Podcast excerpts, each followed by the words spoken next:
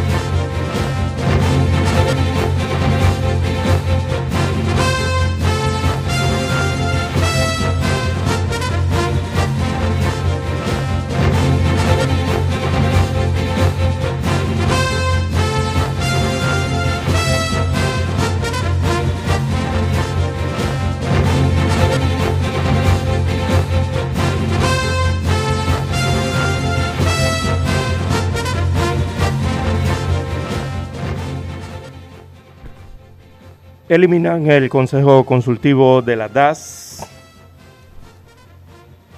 Se trata de la Dirección de Asistencia Social, institución que reemplazó al programa de ayuda nacional PAN. Ya no tendrá un Consejo Consultivo, organismo que asesoraba a la entidad en los asuntos relacionados con los proyectos y el presupuesto, entre otros. También Estado falla en asegurar derechos de educación sexual a niños y adolescentes. Para los especialistas en el tema se trata de derechos recientes que la sociedad está asimilando, pero eso no exime de que el niño y la niña, y también el adolescente, son sujetos de derecho y el Estado tiene la responsabilidad de asegurárselos. Colegios solicitan ayuda económica al Ministerio de Economía y Finanzas.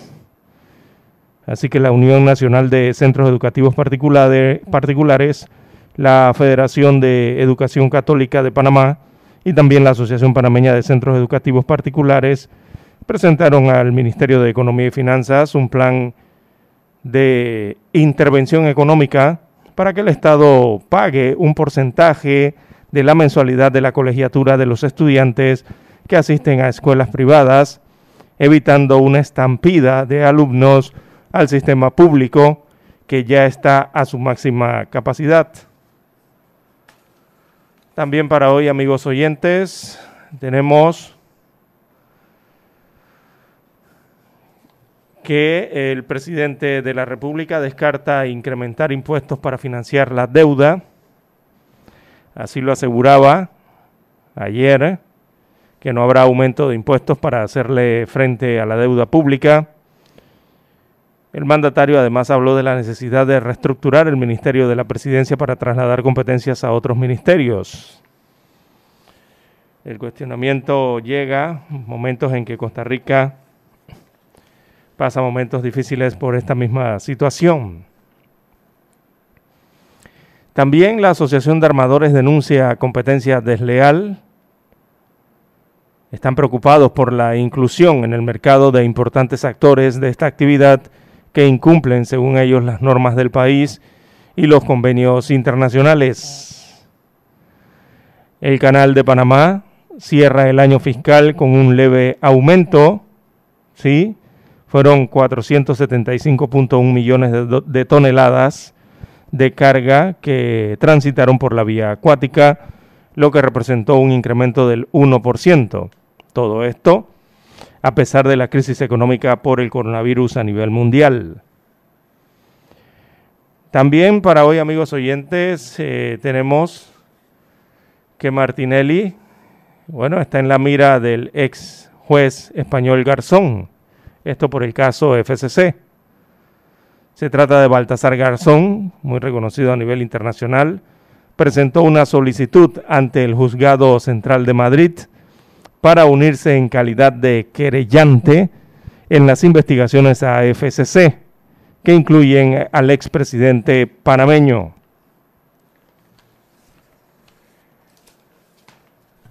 También tenemos para hoy, amigos oyentes, que Panamá baja positividad de pruebas.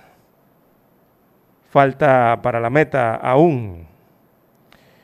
Ayer se reportaron siete defunciones más en las últimas 24 horas de pacientes que han fallecido producto del COVID-19 y se reportaron 613 casos nuevos. También la ola de violencia no se detiene. Ejecutaron a un colombiano en Río Abajo. También tenemos que más de 212 mil trabajadores todavía no han sido reintegrados.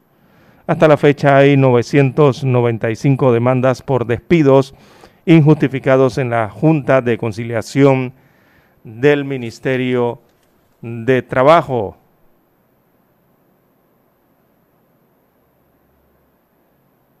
Un anciano de 83 años terminó con una herida en el hombro izquierdo. Posteriormente fue auxiliado por otro de sus hijos y lo trasladaron al cuarto de urgencia del hospital de Chiriquí.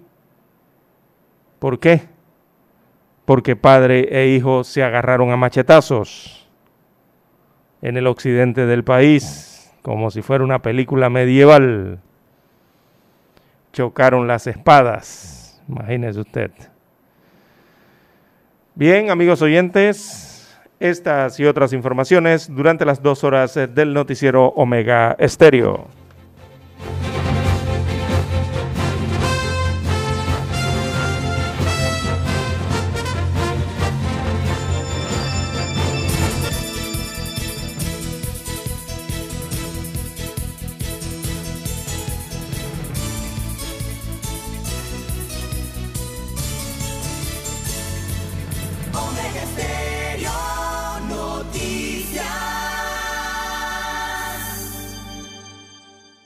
Evita saludos de besos y manos. Si vas a estornudar o toser, cubra su nariz y boca y lávese las manos con agua y jabón o gel alcoholada. Utilice pañuelos desechables y luego los lanza al inodoro. Este es un mensaje de Omega Estéreo. Omega Stereo tiene una nueva app. Descárgala en Play Store y App Store totalmente gratis. Escucha Omega Stereo las 24 horas donde estés con nuestra aplicación totalmente nueva. El mundo nos escucha. www.omegastereo.com Esta es Omega Estéreo.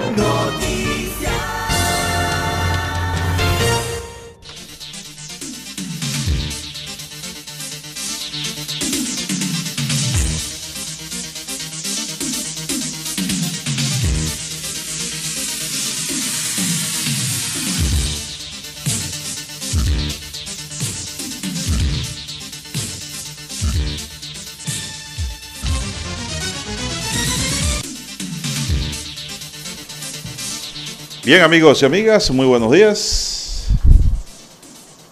Hoy es martes, Lara, no sabía. Te recuerdo que hoy es martes 6 de octubre del año 2020, para que quede allí consignada la fecha. En el tablero de controles está don Daniel Arauz Pinto, limpiando, sanitizando su área, mira. Tú puedes decir lo que quieras de Daniel, pero Daniel es un hombre que limpia su área. Con su mascarilla puesta. En la mesa informativa les saludamos. César Lara. Y Juan de Dios Hernández Sanjur, amigos y amigas, muy buenos días. Iniciamos la jornada como todos los días con fe y devoción, agradeciendo a Dios Todopoderoso por esta oportunidad que nos brinda de poder compartir esta nueva mañana y llegar hacia sus hogares llegar pues donde quiera que usted se encuentre a esta hora de la madrugada. Gracias por su sintonía, gracias por preferirnos, gracias por acompañarnos, señoras y señores.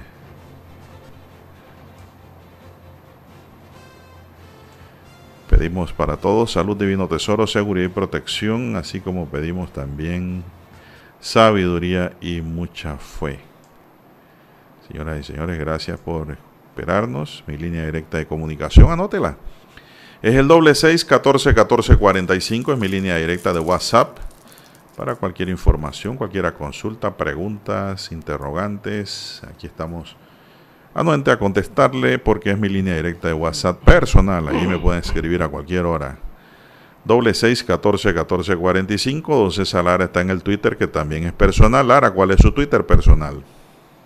Bien, estamos en las redes sociales en arroba César R, arroba César R es mi cuenta en la red social Twitter, allí pueden enviar sus mensajes, sus comentarios, denuncias, fotodenuncias, también el reporte del tráfico temprano ahora por la mañana, durante estas dos horas del noticiero, recuerde todos esos incidentes, accidentes o lo que encuentre sobre la vía, protestas, inundaciones, ganado en soltura, contenedores sobre la vía, eh, rocas sobre la vía, bueno, lo que haya Usted lo puede reportar allí y esa información le puede servir al resto de los conductores.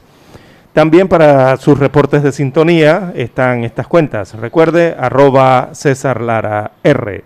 Buenos días, Daniel, a usted, don Juan de Dios. Buenos días, buenos días. Todos ustedes, amigos oyentes a nivel de la República de Panamá, todas sus comarcas, todas sus provincias y también los que están fuera de fronteras, los que nos escuchan por el streaming ¿verdad? ¿Qué es el streaming? Tradúcame. Y también los que están conectados a través de la página web. Allí está audio en tiempo real, tenemos.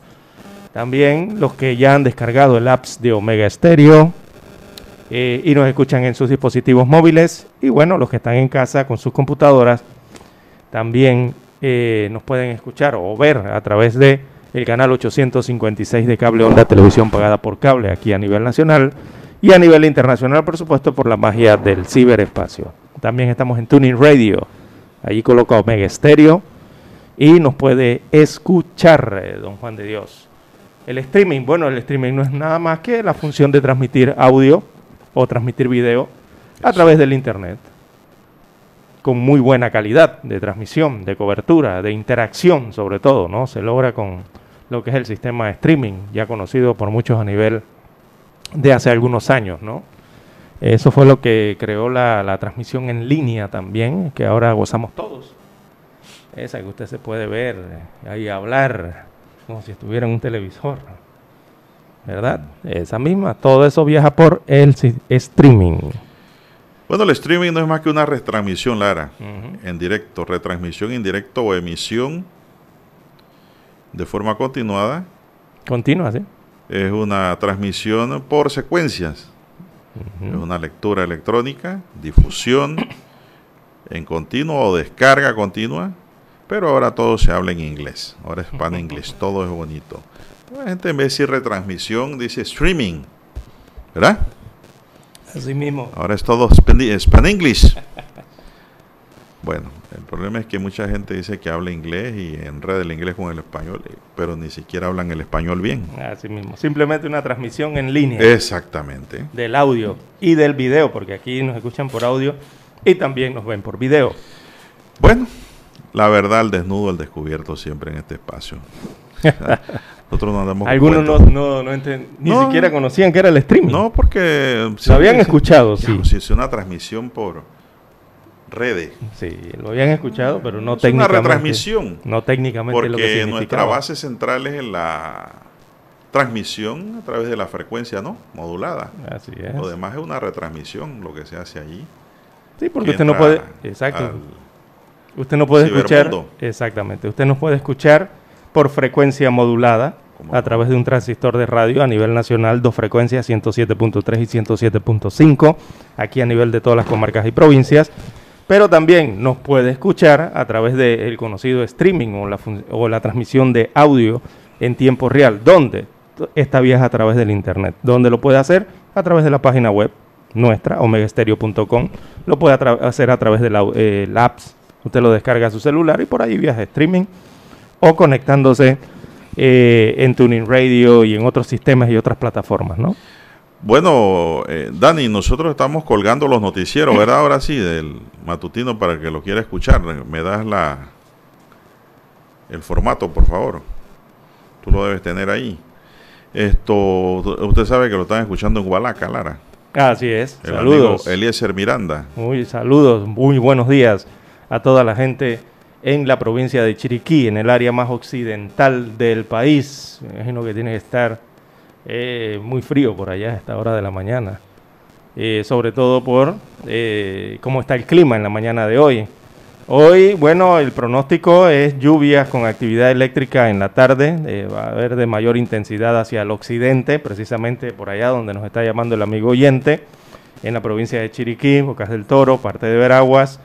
esa condición también la van a tener el centro del país, o sea, donde está Los Santos, Herrera, Coclé, Veraguas y también la cordillera, esa gran cordillera ¿no? de provincias centrales. Y eh, habrá vientos el día de hoy en gran parte del país. Así que la vertiente del Caribe eh, se espera parcial nublado, en ocasiones nublados con lluvias aisladas. En horas de la tarde se espera lluvias con actividad eléctrica en gran parte de la vertiente del Caribe. Horas eh, de la noche en el Caribe estará nublado con lluvias aisladas principalmente hacia el occidente, o sea, la parte norte de Veraguas, la provincia de Bocas del Toro. Para la vertiente del Pacífico, hoy se espera nublado, como ya usted lo ha visto hoy en Ciudad Capital, los que están despertando eh, se darán cuenta que está muy nublado. Eh, hay probabilidades de lluvias que serán lluvias aisladas en la zona costera del Pacífico, la zona occidental, Chiriquí, Veraguas, Panamá Este también habrá lluvias, Golfo y Bahía de Panamá. El resto del país con cielo parcial nublado y lapsos nublados con lluvias aisladas. En horas de la tarde se esperan lluvias con actividad eléctrica hacia el occidente del país, también en el área de provincias centrales, la cordillera central y parte montañosa de la vertiente.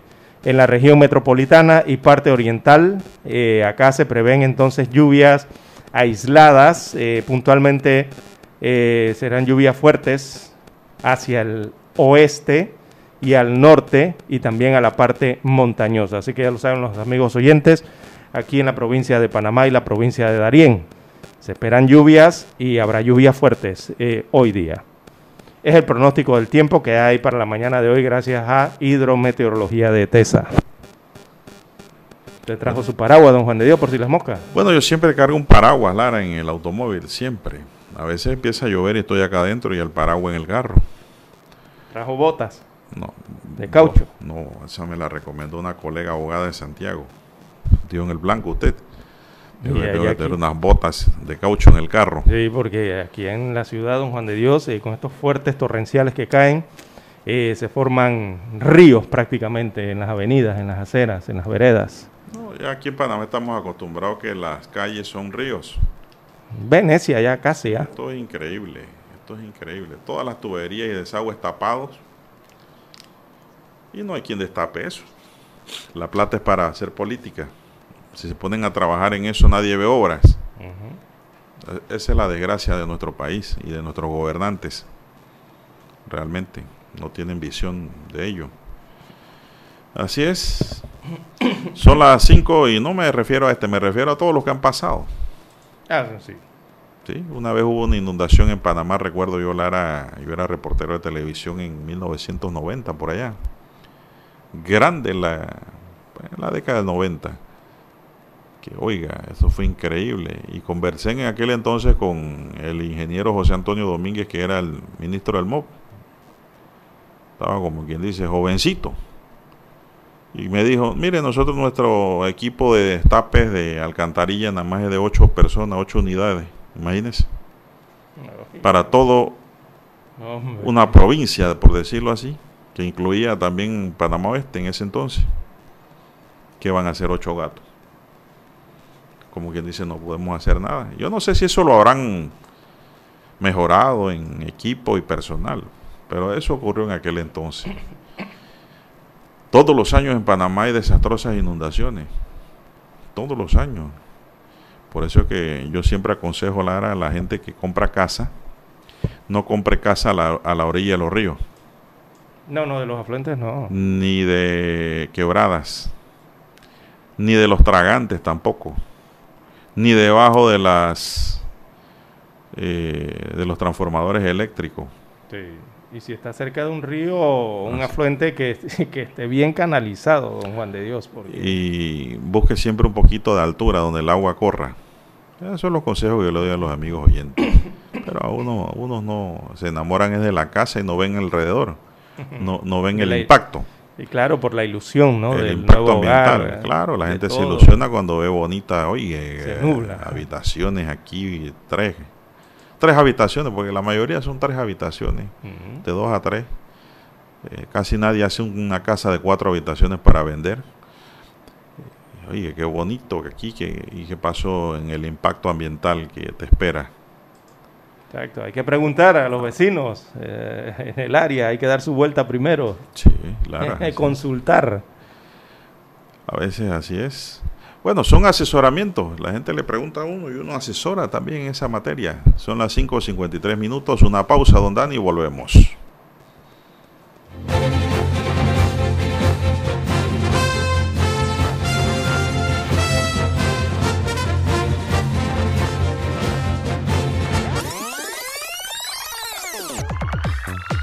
Omega Stereo tiene una nueva app. Descárgala en Play Store y App Store totalmente gratis. Escucha Omega Stereo las 24 horas donde estés con nuestra nueva app.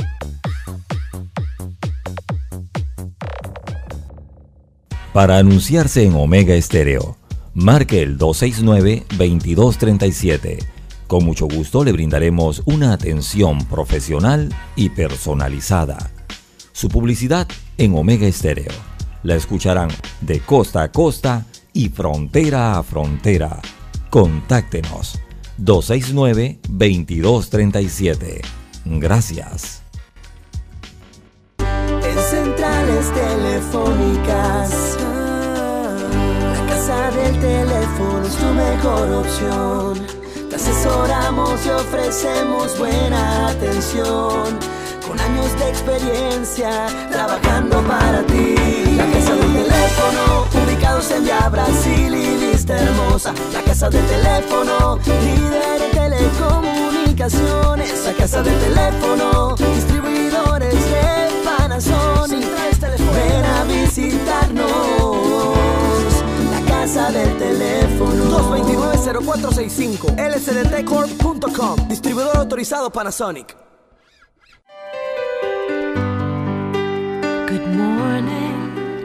It's a wonderful brand new day. Omega Estéreo. Omega Estéreo.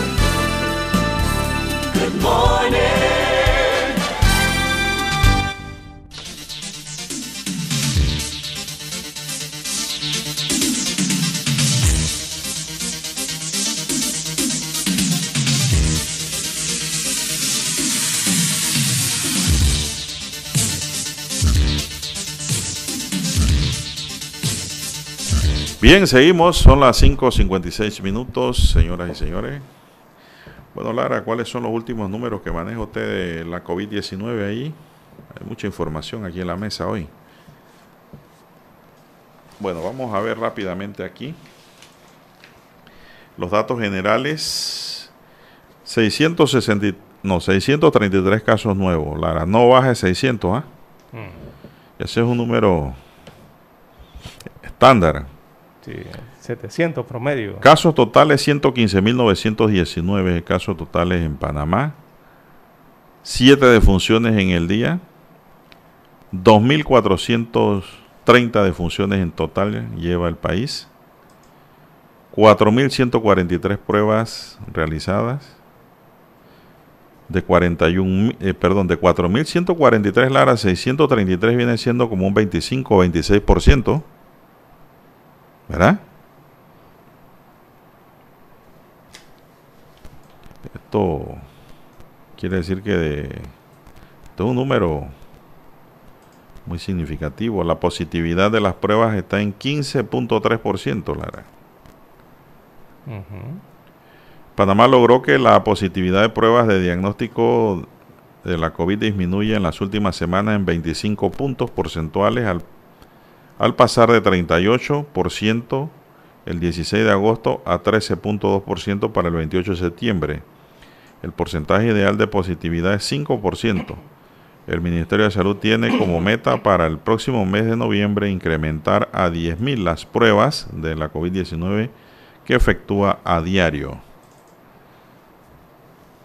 Son las 5.58 minutos, 5.58 minutos, señoras y señores. Hay que seguirse cuidando, protegiendo la mascarilla, no se olvide de ella. La gente se la va a jalar en los parques y se la pone en la quijada. No haga eso en el metro, en el bus, póngase su mascarilla y si tiene dos, mejor, doble mejor. Su alcohol y su gel, eso es importante. Alcohol y gel y lavarse las manos constantemente donde haya agua y jabón. Donde usted llega y agua y jabón, lávese las manos. No se toque la cara, Lara. Usted puede tener el coronavirus en la mano, Lara. Pero si usted no se toca la cara, no pasa nada no pasa nada. Así es.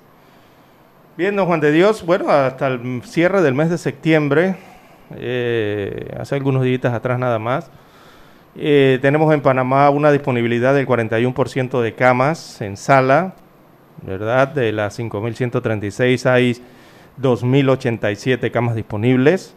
También en las camas de unidades de cuidados intensivos y semi-intensivos eh, hay un 37% disponible.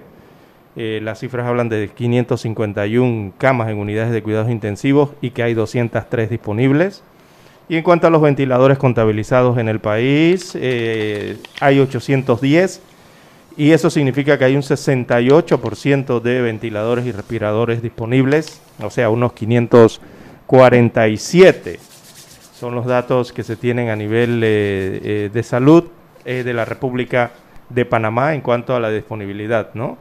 Eh, los casos siguen aumentando, más de 110 mil. Las muertes igualmente, 200, están arriba de 200, perdón, de 2.400. Y eh, los pacientes severos y críticos se distribuyen en 53% en instalaciones de la Caja del Seguro Social, ahí están 53%.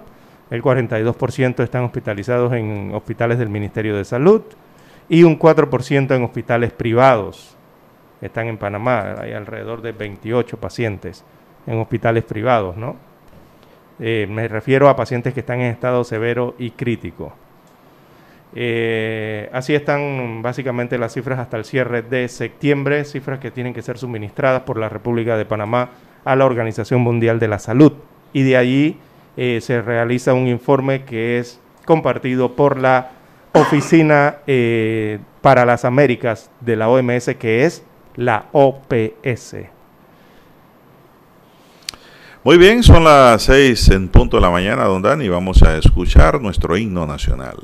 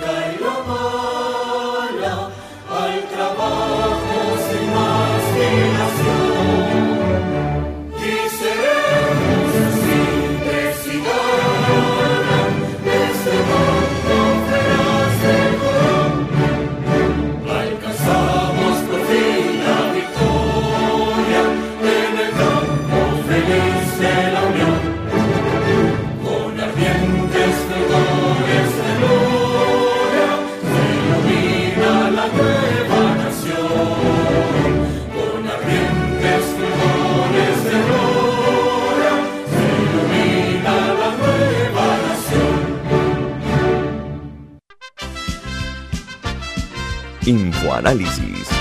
De lunes a viernes, de 7 y 30 a 8 y 30 de la mañana por los 107.3 FM de Omega Estéreo.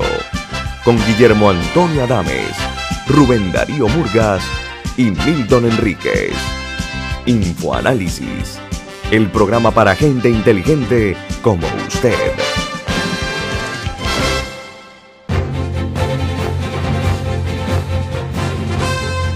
Bien, avanzamos. Son las 6:3 minutos. Buenos días, Panamá. Están en sintonía de Omega Estéreo, cubriendo todo el país.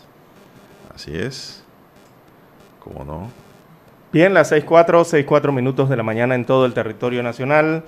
Oiga, insólita las situaciones que ocurren en nuestro, pa- en nuestro país. Eh, sigue la- el tema de la ola de violencia. Dice que hay demasiada gente cochina, tira basura, dice aquí en Panamá. Sí, es cierto. Mucha población y gente irresponsable. Y no sucede aquí como en otros países, señala una mexicana, Lara, panameña. Ah, los mexicanos también son bastante estrictos con el tema ambiental, ¿no? Allá no tiran basura a la No, calle. que va. Te Y llevan a la alcaldía de una vez.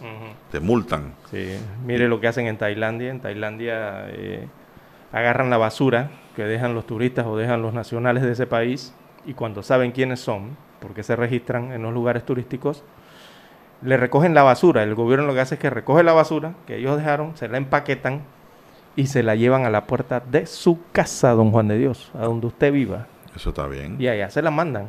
Y le, lo, lo multan y le dicen que, bueno, esto le pasa a usted por arrojar basura en lugares públicos. Y le llevan la basura allá. El Estado no la bota, agarra y se la lleva allá a la puerta de su casa, a la persona. Y eso es para enseñarle que no deben arrojar basura. En estos días vi un taxista, Lara, que iba con la familia. Me imagino que un día familiar, ¿no? Y eso tiene penas en Tailandia. Una carga de chiquillitos, cabezones asomados por la ventana, tirando basura, Lara, por la ventana, esas comidas rápidas, cajetas, y, por, y él, él no decía nada. Yo no puedo creer que no se daba cuenta que los niños estaban tirando basura por la ventana. Bueno, Lara. si se dan cuenta. Como no se- ni se Pero daba no cuenta que esos cabezones iban asomados. Bueno, pero no educan. Cocobolos eran, esos pocos de niños. Y yo pitando y pitando y qué, va, como si llevaba un reggaetón, Clara, que hasta que estremecía el ambiente. Esa clase de papás no son responsables. Saben que es un comportamiento peligroso, un, Seis, seis minutos. un comportamiento egoísta, un comportamiento desconsiderado, Irresponsable, para punto. todo irresponsable contra para la ciudadanía, para el ambiente, para el país, para todo. O sea, Yo en el carro cargo todo. una bolsita, Lara, y ahí, cargo toda mi basura. Y si no, se- no cargo la bolsita, porque a veces uno se lo olvida, yo agarro mi basura y la pongo abajo cerca de los pedales. Y si es lata botella, lo pongo en el asiento de atrás con cuidadito, porque una botella puede ocasionarte un accidente y la muerte también, si no lo sabías, Lara.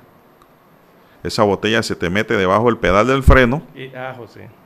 El carro no frena y te puede salir muy caro. Nunca ponga botellas en los pedales. Sueltas, nada. Suelto, nada en los pedales, señoras y señores. Exacto, incluso tus propios zapatos, que hay gente que También, a hay mujeres que manejan con dos zapatos. Exacto, tienden a quitarse los zapatos. Y manejan con chancleta y los zapatos de punta los ponen ahí. Tampoco los ponga ahí debajo Porque del puede- asiento. Puede rodar el zapato eh, y se coloca entre el pedal y el fondo del, del, El piso del del, piso carro. del automóvil y no puede frenar. Pisas y no frenas. Y vas a matar, atropellar o te matas. Exactamente. 6, 7 minutos, consejos que usted escucha aquí en Omega Estéreo cubriendo todo el país. Dice un oyente, buen día aquí del 1066. Si hay palabras en español que expresan lo mismo que en inglés, ¿por qué no usar los términos nativos? Ya nadie dice en Panamá entrega, sino delivery. Bueno, pues. Es que suena más bonito. Delivery. Gracias al amigo oyente. Muy buena esa, ¿eh? por eh, defensa del castellano, Así mismo. que es el idioma más bonito que hay. Y muchos no lo aquí, saben ni hablar. Por eso aquí se lo definimos, ¿no? Con el caso del streaming, ¿qué es lo que es en español? Bueno, Lara, esto estoy viendo aquí en el diario El Siglo y en su primera plana un lamentable hecho ocurrido en Chiriquí. Eh, fin de mundo, dice padre e hijo, se dan machetazos, como si fuera una película medieval. Chocaron con espada, pero el viejito también es un liso. Oye, estás viejo ya que estás buscando machete. El anciano de 83 años terminó con una herida en el hombro izquierdo, afortunadamente digo yo, porque lo pudieron haber matado. Y fue auxiliado por otro de sus hijos y lo trasladaron al cuarto de urgencia del hospital Rafael Hernández de David Chiriquí, Lara, un hecho lamentable. Muy mal eso también. Yo no estoy apadrinando al hijo para que sepan, ¿eh? yo estoy condenando lo de allá. Un hijo no tiene por qué golpear a su padre. por más patán y grosero, lo que usted eh. quiera llamarle, es su padre. Así es.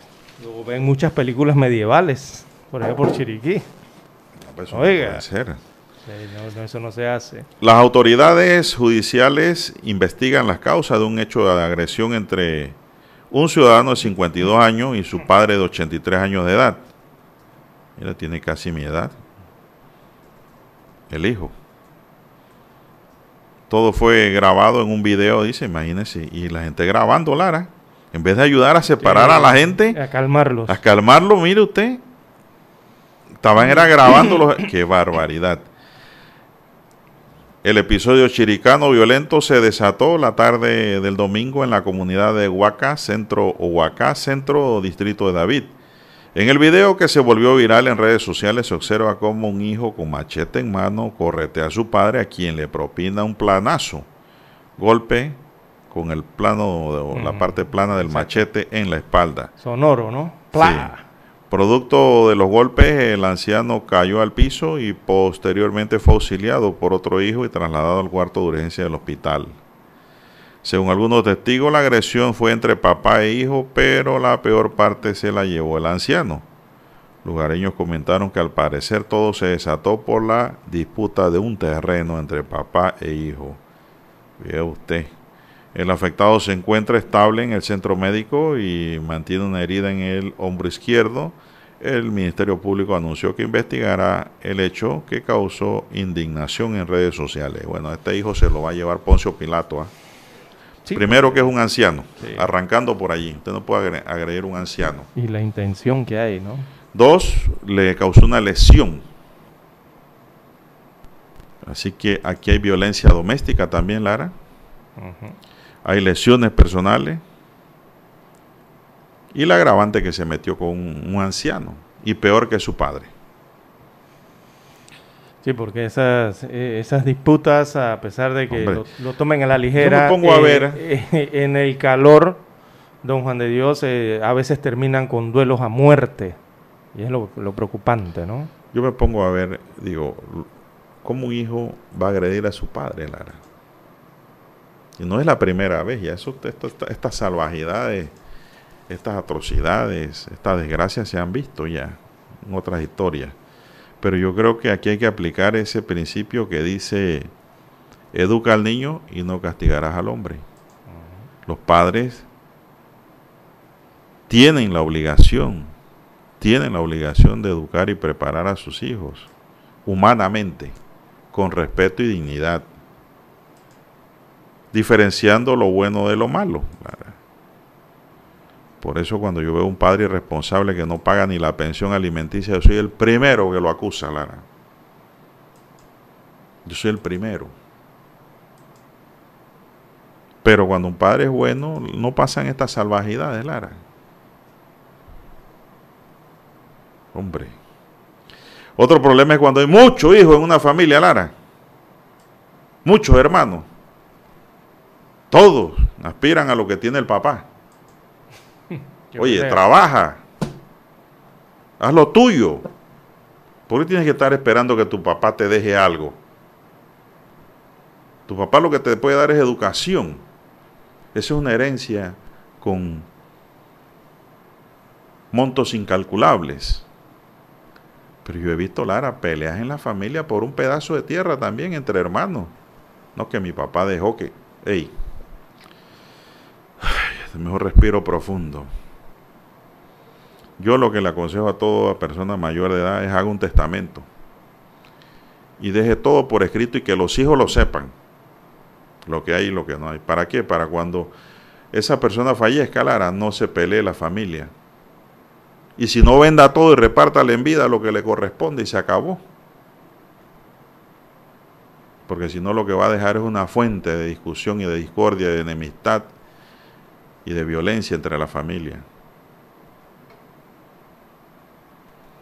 A veces pensamos, Lara, que vamos a durar toda la vida. No. haga su testamento. Haga su testamento y déjelo todo en regla. En estos días se sorprendió una notaria porque un muchacho Lara de 35 años hizo su testamento. Imagínese. Dice, Oye, ¿va a hacer testamento? dice, sí, Sí. porque mi mañana no es seguro. Un accidente vehicular, cualquier cosa. Yo soy piloto de barco, yo no sé qué me va a pasar. Exactamente. Así dijo. Todo está en regla. Y qué bueno, ya tiene acumuladas propiedades y todo, ¿Cómo bienes. no? Así es, está bien, eso y ya muy tiene bien. herederos. Claro, ya todo está repartido, no hay problema. Bien, son las 6:14 minutos. Bueno, ojalá estos hechos de violencia como el de Chiriquí no se repitan, señoras y señores. Los ancianos hay que cuidarlos. A veces eh, los viejitos se portan groseros, hay que tomarlo con cariño. Simplemente, esa grosería, esas cosas, hay que bajarlos y quitarle esa rabia y hacerle entender de que la vida de un padre hacia el hijo y del hijo hacia el padre es amor, Lara. Es amor paternal, amor filial. No hay de otra. Lo mismo con las viejecitas. Hay viejecitas que se amargan, Lara, por nada, pero los hijos tenemos que sobrellevar siempre esas situaciones y no entrar en discordia y entender que a los viejitos se le empieza a desgastar la torre, Lara. Viene el Alzheimer, se le olvida todo. A veces ellos frustrados se ponen groseros. Claro, la edad los frustra, pero los hijos no tienen por qué atacar ni, ni maltratar a un padre, a una madre, a una abuela. No. Eso hay que saberlo sobrellevar. ¿Y cómo se gana eso? Con experiencia, Lara. Y sobre todo, Lara, teniendo fe en Dios. Si usted te- tiene a Dios, nada de estas cosas pasan. 6, 15 minutos, Lara. Con esta reflexión vamos a hacer una pausa y regresamos.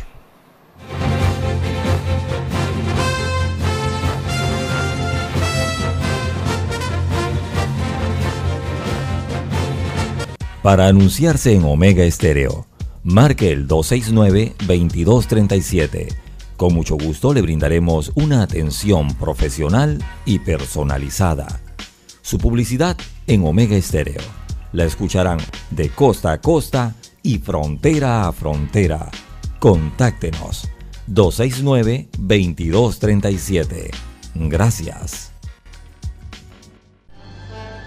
Omega Estéreo presenta el reportaje internacional vía satélite desde Washington. La falta de empleo y la incapacidad para atender las necesidades básicas del hogar debido al alto costo de la vida son las principales preocupaciones en los hogares de los nicaragüenses, mientras la amenaza de la pandemia del COVID-19 desciende en la lista de las dificultades, según los resultados de la encuesta más reciente de Sid Gallup Nicaragua, realizada en septiembre. La socióloga e investigadora Marisa Olivares comentó a La Voz de América que la estabilidad social de los nicaragüenses se encuentra seriamente afectada. y la pobreza es un problema estructural histórico en Nicaragua. Realmente sí es un problema que se ha agudizado por la crisis que se abre desde el 2018, que es esa crisis política agudiza la crisis económica. De acuerdo con los resultados de la encuesta, el 34% de los nicaragüenses considera que el principal problema de Nicaragua es la falta de empleo. Otros, un 17%, valoran la corrupción del gobierno en segundo lugar. Un 16% consideró la situación de inseguridad ciudadana por crímenes, robos y asaltos. Y un 10% el alto costo de la vida. Solo un 5% considera que el problema central es el COVID-19. El economista Luis Murió explicó que el desempleo es solo un síntoma del problema real que afecta al país. Problema fundamental es de que el sistema económico, social y político ha perdido, digamos, confianza y esto está generando algunos efectos económicos, ¿verdad? sociales, ambientales, políticos. Nicaragua vive su tercer año consecutivo de crisis económica tras la represión estatal contra las protestas ciudadanas de 2018, que ha sido señalada por crímenes de lesa humanidad. Daliano Caña, Voz de América, Nicaragua. Omega Estéreo presentó el reportaje internacional vía satélite desde Washington.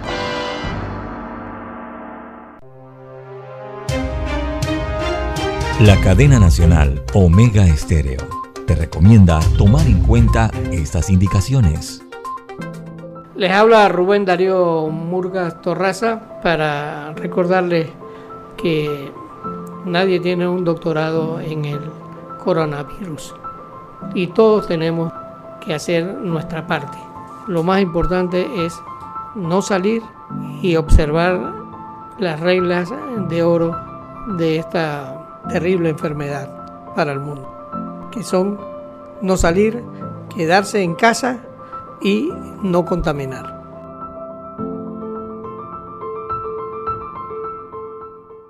Esta es Omega Stereo.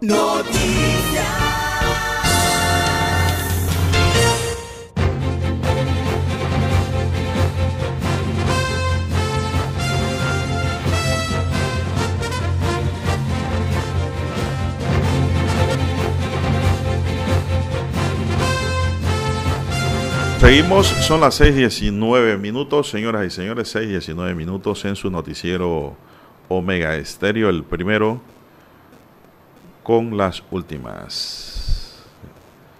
Digamos usted, don César. Bueno, don Juan de Dios, y el tema del matrimonio igualatorio sigue generando polémica en el país, un tema eh, álgido de verdad eh, y que causa controversia. Ayer la diputado del PRD, Zulay Rodríguez, dijo que los organismos externos, como la Comisión Interamericana de Derechos Humanos, solo se atreven a imponer sus absurdos criterios a los países del tercer mundo. A forma de pregunta dijo Rodríguez ayer, ¿por qué no van a Rusia, a China, a Emiratos Árabes Unidos, a Qatar, a Israel o a Dubái a proponerles que cambien su legislación y redefinan el concepto de familia?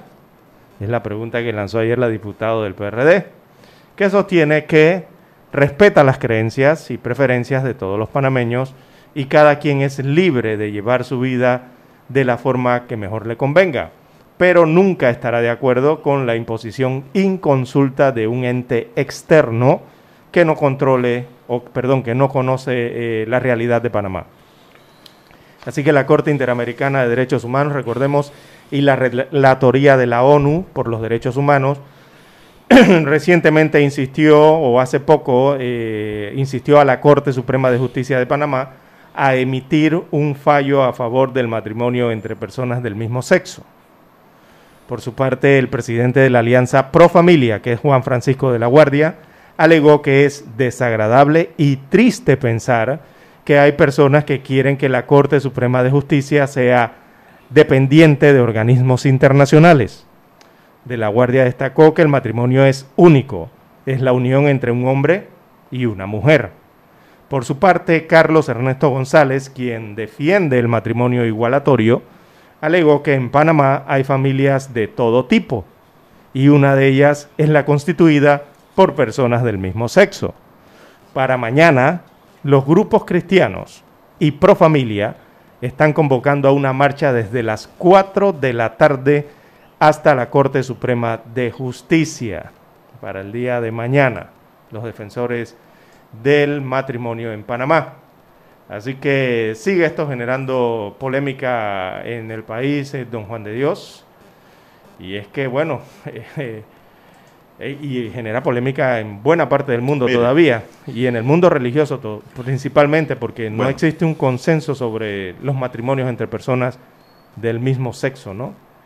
Y la mayoría de las definiciones religiosas en el mundo de Juan de Dios se oponen a él, incluyendo la Iglesia Católica, y si se va por allí el Islam, y así sucesivamente, ¿no? Esto, esto es un tema de mucho debate, Lara. Eh, a nivel nacional e internacional. A nivel nacional ahora con los últimos acontecimientos, ¿no? Mm. Pero nuestra constitución, Lara, no habla de matrimonio igualitario. Por lo tanto, una petición dirigida o ensayada en esa dirección me parece que deberían declararse inconstitucional en función a lo que establece la Carta Magna Panameña. Si aquí se quisiera instaurar este sistema, de matrimonio igualitario. Igualatorio, sí, igualitario, sí. Iguala, igualitario o igualatorio, no, igualitario, igualdad. Habría que modificar la Carta Magna, Lara, a través de una constituyente. Porque de lo contrario, de ninguna forma la Corte Suprema de Justicia podrá declarar inconstitucional una negación que haya hecho el registro civil del Tribunal Electoral de reconocer el matrimonio entre personas homosexuales, es decir, personas del mismo sexo, llámese hombres o mujeres. Y es que solo basta darle una pequeña revisión rápida al capítulo segundo de la Constitución Política de la República de Panamá, en donde dice que el Estado protege el matrimonio, la maternidad y la familia. Con ese esa primera oración nos está diciendo que el Estado protege el matrimonio y después del matrimonio que viene Lara, la maternidad, la, procreación, exacto. la maternidad ahí mismo, la fecundación, la procreación, sí. Y por ende, ¿qué sigue después? La familia. Exacto. Si la Constitución nos habla así en su artículo 56, nos está diciendo directamente que el matrimonio es entre un hombre y una mujer. No hay más allá. Así, es. También dice que la ley determinará lo relativo al Estado civil. ¿Qué nos quiere decir la Constitución con esto, señoras y señores? de que esas materias. se refiere más que todo al Estado civil de soltero o casado. Pare contar. Casado, lógicamente, de acuerdo a lo que establece el primer eh, renglón de un matrimonio en donde la maternidad y la familia son los elementos esenciales para su existencia. Eso lo dice la Constitución. Asimismo dice que el Estado protegerá la salud física, mental y moral de los menores y garantizará el derecho de estos a la alimentación, la salud, la educación y la seguridad y previsión social. Igualmente tendrán derecho a esta protección los ancianos y enfermos desvalidos. Déjalo, deja implícito allí, ¿no? Además dice el matrimonio es el fundamento legal de la familia, Lara. Descansa en la igualdad de derechos de los cónyuges y puede ser disuelto de acuerdo a la ley. Cuando habla de cónyuge estamos hablando de hombre y mujer, Lara. Esa es la línea del espíritu de la Constitución.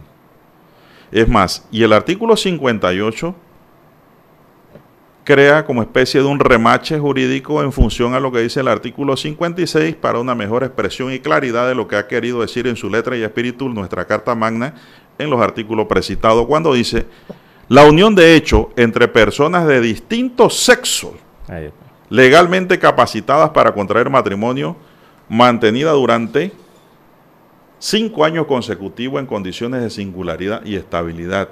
Surtirá todos los efectos del matrimonio civil. ¿Para qué más? Voy a seguir leyendo. Eso no, no, Norma materia. Eso no tiene discusión. Para que la Corte se pronuncie a favor del matrimonio igualitario, habría que transformar la constitución política de la República de Panamá en un nuevo texto. Y ese nuevo texto se puede conseguir a través de una constituyente que es lo que se requiere no solo para eso, sino para acabar con la corrupción y acabar con muchas otras cosas que en este país no se han podido acabar, porque esta constitución está totalmente remendada y obsoleta. Yo no le estoy negando el derecho de ninguna forma a la aspiración de las personas del mismo sexo. Yo me estoy refiriendo a lo que contiene nuestro texto constitucional relativo a lo que son los derechos y obligaciones de lo que es la familia, los cónyuges la relación paterno-filial, la relación eh, hombre-mujer, mujer-hombre. A eso se refiere la Constitución. Sí, y eso aclarando para querer cambiar esto de otra forma requiere una reforma al texto constitucional de la República de Panamá con el debido respeto que se merecen a todas las personas que tienen aspiraciones a que esto ocurra. Pero puede ocurrir lo contrario. A ver. En el sentido de que si se pide una reforma a la Constitución, podría ser una reforma incluso hasta quizás para blindar más el matrimonio entre un hombre y una mujer a nivel constitucional. No he dicho lo contrario. O dejar establecido la prohibición constitucional del matrimonio de las personas del mismo sexo. Estoy hablando de aspiraciones. Exactamente. y la aspiración puede ser en blindar mejor en un texto tal vez más claro o modificar para que exista la unión consensual, diría yo. También podría ser. Entre un hombre y un hombre, una mujer, una mujer, porque no se le puede llamar matrimonio realmente, porque se sale del contenido y significado. unión de hecho. Sí, de lo que es un matrimonio.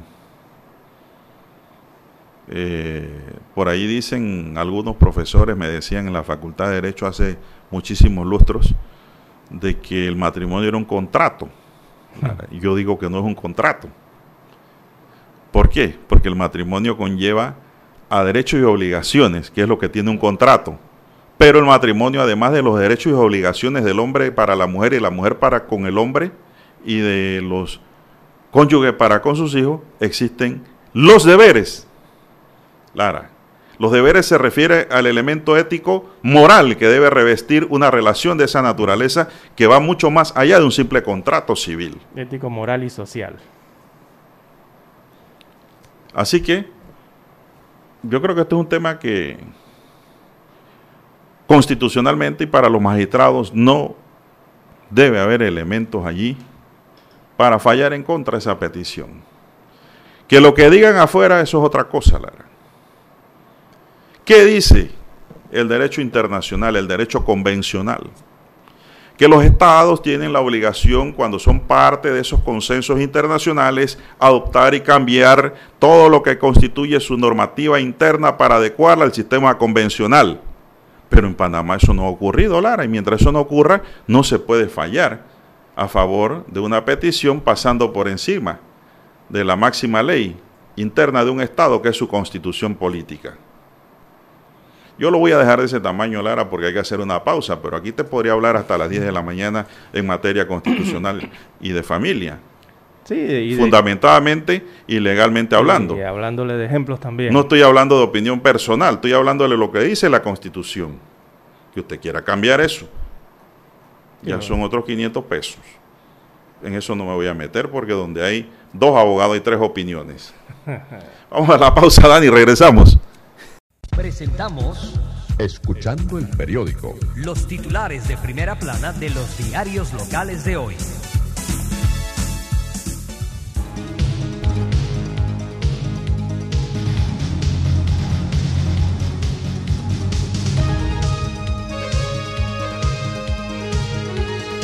Bien, vamos a iniciar con la, el diario La Prensa para hoy. Estado falla en asegurar derecho a educación sexual en niños y adolescentes. Para especialistas en el tema, se trata de derechos recientes que la sociedad está asimilando, pero eso no exime de que el niño y la niña y el adolescente sean sujetos de derechos y el Estado tiene la responsabilidad de asegurárselos. Colegios solicitan ayuda económica al MEF, la Unión Nacional de Centros Educativos Particulares, la Federación de, Educación Católica de Panamá y la Asociación Panameña de Centros Educativos Particulares presentaron al MEF un plan de intervención económica para que el Estado pague un porcentaje de la mensualidad de las colegiaturas de los estudiantes que asisten a escuelas privadas, evitando una estampida de alumnos al sistema público que ya está a su máxima capacidad. Más titulares, dice, eliminan el Consejo Consultivo de la DAS. El director de la entidad debe rendir cuentas directamente al ministro de la Presidencia, José Gabriel Carrizo. La Dirección de Asistencia Social, conocida como DAS, institución que reemplazó al Programa de Ayuda Nacional, ya no tendrá un consejo consultivo, organismo que asesoraba a la entidad en los asuntos relacionados con los proyectos y el presupuesto, entre otros.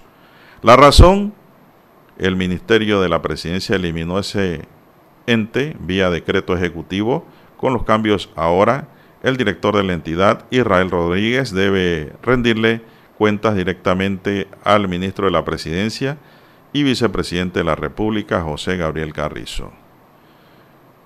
Los montos de los contratos, el director de la DAS, según el decreto, podrá aprobar contratos hasta 300 mil dólares pero si son superiores a esa suma serán suscritos por el ministro de la Presidencia. Dentro del límite a contratar, el director podrá realizar adendas, adjudicaciones, entre otros. Bueno, en las adendas se pasa a los 300 mil, Lara. ¿Sí o no? Por favor. Por favor, hombre. Panamá baja positividad de pruebas, falta para la meta, estadísticas de COVID-19, 7 defunciones ayer, eh, 4.143 pruebas en el día con un resultado de 633 casos. Panamá logró que la positividad de la prueba de diagnóstico de COVID disminuya en las últimas semanas en 25 puntos porcentuales al pasar del 38% al 16 de agosto al 13.2% para el 28 de septiembre. El porcentaje ideal de positividad es de 5%. Más titulares de la prensa son las 6:37 minutos. Kelvin González por una ola que lo lleve a Tokio en el mundo de los deportes. También descubridores del virus de la hepatitis C ganan el Nobel de la Medicina. Tres científicos aquí en la foto. Puedo leer aquí en una letrita bastante borrosa, pero que trato de entender. Harvey Alster, Michael Houston y Charles Rice. También para cerrar tenemos el martes financiero de la prensa que dice leche verde de vacas que pastorean en el recreo. Estos son los titulares de primera plana de la prensa y de inmediato vamos con los titulares del diario La Estrella de Panamá. Bien, la decana de la prensa nacional titula hoy, Cortizo descarta incrementar impuestos para financiar la deuda. El presidente de la República, Laurentino Cortizo, aseguró que no habrá aumento de impuestos para hacerle frente a la deuda pública. El mandatario además habló de la necesidad de reestructurar el Ministerio de la Presidencia para trasladar competencias a otros ministerios. En más títulos para la mañana de hoy, Canal cierra año fiscal con un leve aumento en medio de la pandemia. El Canal de Panamá cerró su año fiscal con 475.1 millones de toneladas de carga que transitaron por la vía acuática, lo que representó un incremento del 1% a pesar de la crisis económica por la COVID-19. También en otros títulos, Martinelli en la mira del ex juez español Baltasar Garzón. Esto por el caso de FCC. Así que el ex juez español Baltasar Garzón presentó una solicitud ante el Juzgado Central de Madrid para unirse en calidad de querellante en las investigaciones a FCC, que incluyen al expresidente Ricardo Martinelli de Panamá. También Asociación de Armadores denuncia competencia desleal, un reportaje que está en la página 5A. Se trata de la Asociación de Armadores de Panamá, expresó mediante un comunicado su preocupación por la inclusión en el mercado de importantes actores de esta actividad que incumplen las normas del país y los convenios internacionales. Así que los armadores forman parte de la industria marina auxiliar y el gremio considera que los nuevos actores que han incursionado en la actividad en el país compiten de manera desleal en perjuicio de quienes realizan estas labores bajo las regulaciones. En otros títulos de la estrella de Panamá para esta mañana, aparece fotografía de Gretel Méndez en primera plana, eh, una nominación y el origen de Una vez más. Así que esto está en vitrina. Se trata de la compositora Gretel Garibaldi, perdón, corrijo el apellido, Gretel Garibaldi. Fue nominada a los Latin Grammy por su tema Una vez más. Entonces le cuenta a la estrella de Panamá cómo surgió la letra de esta canción en la página 2B. También Natalie Peso, la psicóloga al servicio de los discapacitados. Esto está en la sección de voces activas de la estrella de Panamá, eh, que destacan un reporte que a los 13 años quedó discapacitada como consecuencia de una cirugía ahora como profesional de la psicología, es una activista de los derechos de las personas con movilidad reducida. También la estrella de Panamá, en su fotografía principal de primera plana para hoy, la titula Un hospital móvil en la zona este de la provincia de Panamá. Así que su pie de foto destaca eh, al hospital Campaña, eh, que tiene 16 camas, para atender a pacientes de COVID-19. Cuenta con cinco concentradores de oxígeno y un sistema de filtración de aire. La instalación fue donada por la Embajada de Canadá en Panamá y por Scotia Bank. Muestra entonces una fotografía de la parte interna de este hospital campaña con sus 16 camas que están allí eh, de forma preventiva ante la pandemia en Panamá. También tiene el cuadro del COVID-19 que aparece en la portada de la Estrella de Panamá. Eh, la Estrella destaca 115.919 casos confirmados a lo largo de la pandemia. Eh, señalan que hay 633 nuevos casos según los reportados el día de ayer por las autoridades de salud. que hay 2.430 fallecidos acumulados. Ayer se reportaron siete nuevos decesos, eso de pacientes en las últimas 24 horas, siete. Y los recuperados destaca a 92.423 recuperados, según las cuatro cifras que muestra en su cuadro hoy la estrella de Panamá. Con estas cifras damos por culminada la lectura de los principales titulares de los diarios estándares de circulación nacional. Hemos presentado Escuchando el periódico. Los titulares de primera plana de los diarios locales de hoy. Esta es Omega Estéreo.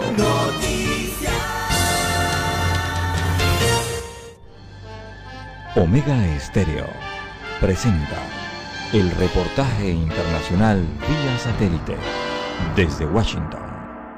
La presidenta de la Cámara de Representantes de Estados Unidos, Nancy Pelosi, y el secretario del Tesoro, Stephen Mnuchin, hablaron por teléfono durante cerca de una hora el lunes y anticipan dialogar nuevamente este martes, continuando con su reciente serie de negociaciones para lograr un acuerdo sobre la legislación para ayuda económica debido al coronavirus. Ambos discutieron las justificaciones de varias cifras y planean un intercambio de documentos en preparación para otra llamada telefónica, escribió en Twitter el portavoz de Pelosi, Drew Hamill. El renovado esfuerzo en el Congreso para alcanzar un acuerdo e inyectar fondos de alivio a la economía se ha complicado aún más con la noticia de la semana pasada de que el presidente Donald Trump y tres republicanos del Senado dieron positivo. El líder republicano en el Senado, Mitch McConnell, anunció el fin de semana que la Cámara Alta no tendrá sesiones hasta el 19 de octubre sugiriendo que no veía un acuerdo inminente sobre el proyecto de ley tras una semana de conversaciones entre Pelosi y Manuchin. La Cámara Baja tampoco está sesionando. El Congreso y la Casa Blanca aprobaron más de 3 billones de dólares en medidas de alivio del coronavirus este año, pero no se ha aprobado ninguna nueva ayuda desde marzo. El Senado de Estados Unidos ha suspendido operaciones por los contagios de COVID-19, pero los republicanos se rehusan a postergar la confirmación de la jueza nominada por el presidente Donald Trump a la Corte Suprema. Tony Cano, Voz de América, Washington. Omega Estéreo presentó el reportaje internacional vía satélite desde Washington. Para anunciarse en Omega Estéreo, marque el 269-2237. Con mucho gusto le brindaremos una atención profesional y personalizada. Su publicidad en Omega Estéreo. La escucharán de costa a costa y frontera a frontera. Contáctenos 269-2237. Gracias. Noticias.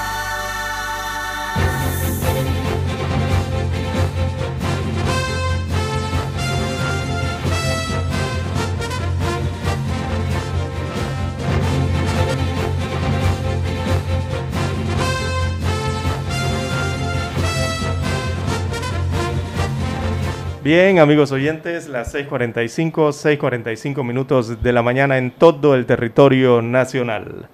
Bueno, un repaso por lo que ocurre fuera de fronteras, aquí mismo en América, pero hacia el norte, en los Estados Unidos de América. Ayer salió a las 6:45 de la tarde del hospital eh, militar eh, el presidente de los Estados Unidos de América, Donald Trump, y dejó el hospital militar tras recibir el tratamiento por COVID-19.